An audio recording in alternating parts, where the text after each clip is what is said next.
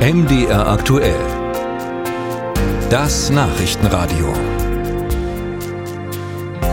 Der sächsische Ministerpräsident Michael Kretschmer hat heute bei MDR aktuell seine politischen Schwerpunkte für das nächste Jahr skizziert.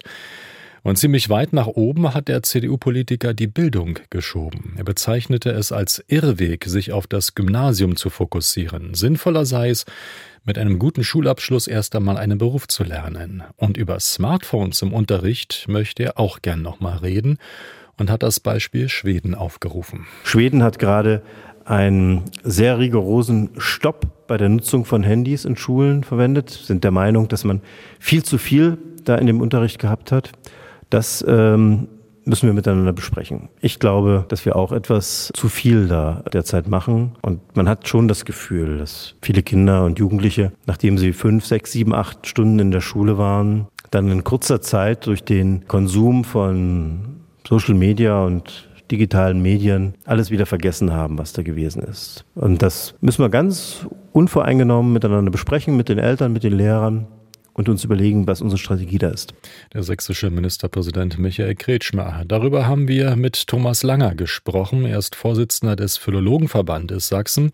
Das ist der Verband der Gymnasiallehrer. Herr Langer, das klingt, als seien die mobilen Endgeräte Teufelszeug in der Schule. Welche Erfahrungen machen Sie damit? Nein, also wir müssen aufpassen, dass wir jetzt nicht wieder das eine verteufeln, was wir vor kurzem noch gut gefunden haben. Sicherlich haben die Schweden und übrigens auch die Finnen und generell die Skandinavier es äh, in den letzten Jahren ein bisschen übertrieben. Ich selber kenne auch die Realität an den schwedischen Schulen, war da auch schon im Schüleraustausch äh, mehrfach dort. Da habe ich teilweise keine Schulbibliothek mehr gefunden. Und alle Schülerinnen und Schüler waren eigentlich nur noch mit ihren Laptops unterwegs. Und da hatten Sie schon ähm, Zweifel, ob das so funktionieren könnte?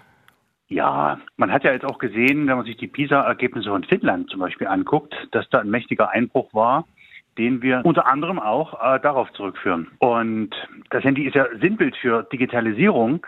Aber in der Schule geht es uns ja nicht nur um die Handys, wenn es um Digitalisierung und um die Kultur der Digitalität geht.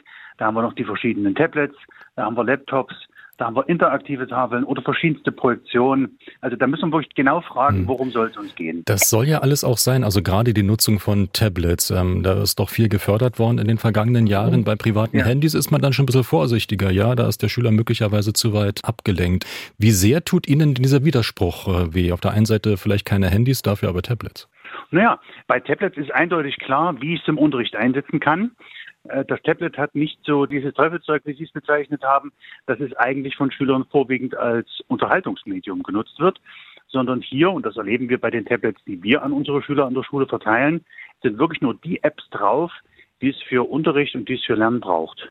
Ein Nachteil, was man in Schweden offenbar festgestellt hat, ist, dass da weniger auf dann die Groß- und Kleinschreibung zum Beispiel geachtet würde oder Satzzeichen nicht richtig gesetzt würden, wenn zu viel digital versucht wird zu vermitteln. Bestätigen Sie diesen Eindruck? Passiert das? Auf jeden Fall, auf jeden Fall. Also wir beachten äh, bei unseren Schülerinnen und Schülern dass die Kompetenz in der Kommasetzung zum Beispiel immer weniger vorhanden ist, dass es selbst bei großen Schülern im Deutschleistungskurs schon Probleme gibt mit der Groß- und Kleinschreibung, dass ich immer häufiger die Antwort kriege, ach, da habe ich jetzt nicht drauf geachtet. Und das sehen wir ja selbst bei erwachsenen Personen in unserem Umfeld, dass die Kompetenz der Rechtschreibung fast schon als altmodisch gilt. Mhm. Man wird, einfach, man wird einfach flüchtiger mit den digitalen Medien oder woran Absolut, das? man wird flüchtiger, man passt nicht so auf und vieles übernimmt ja auch die Autokorrektur, nicht wahr? Und dann haben wir manchmal ganz falsche Wörter, die wir gar nicht wollten.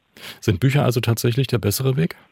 Nein, also das kann man so nicht sagen. Man muss immer gucken, was, was konkret will ich denn jetzt bezwecken. Und es gibt äh, Unterrichtssituationen, wo das Buch sozusagen die bessere Wahl ist für meinen didaktischen Zweck. Und dann gibt es aber auch wiederum Sachen, wo ich sage, das müssen wir jetzt mal am digitalen Gerät uns anschauen. Die Schule legt fest in ihrer Hausordnung, wie Handys eingesetzt werden. Und da finde ich es gut, wenn zum Beispiel in kleineren Klassen gesagt wird, das Handy bleibt den ganzen Tag aus, es sei denn, die Lehrkraft sagt, jetzt dürft ihr es mal rausnehmen, um zum Beispiel über was nachzuschlagen. Und ab einer bestimmten Klassenstufe, sieben oder acht, dürfen die Schüler vielleicht in der Pause das Handy benutzen und in der großen, sozusagen dann Oberstufe, kann man diesen Einsatz vom Smartphone erweitern. Aber das muss man immer gucken, wie ist sozusagen auch der Entwicklungsstand. Nicht zu vergessen, die Schulen geben sich ja auch selber Medienentwicklungskonzepte. Und je nachdem, worauf sie nun besonders Wert legen, müssen die Schulen das selber festlegen und sie müssen es auch mit ihren Eltern aushandeln. Denn vergessen wir nicht, die Eltern haben da auch noch ein bisschen mitzureden.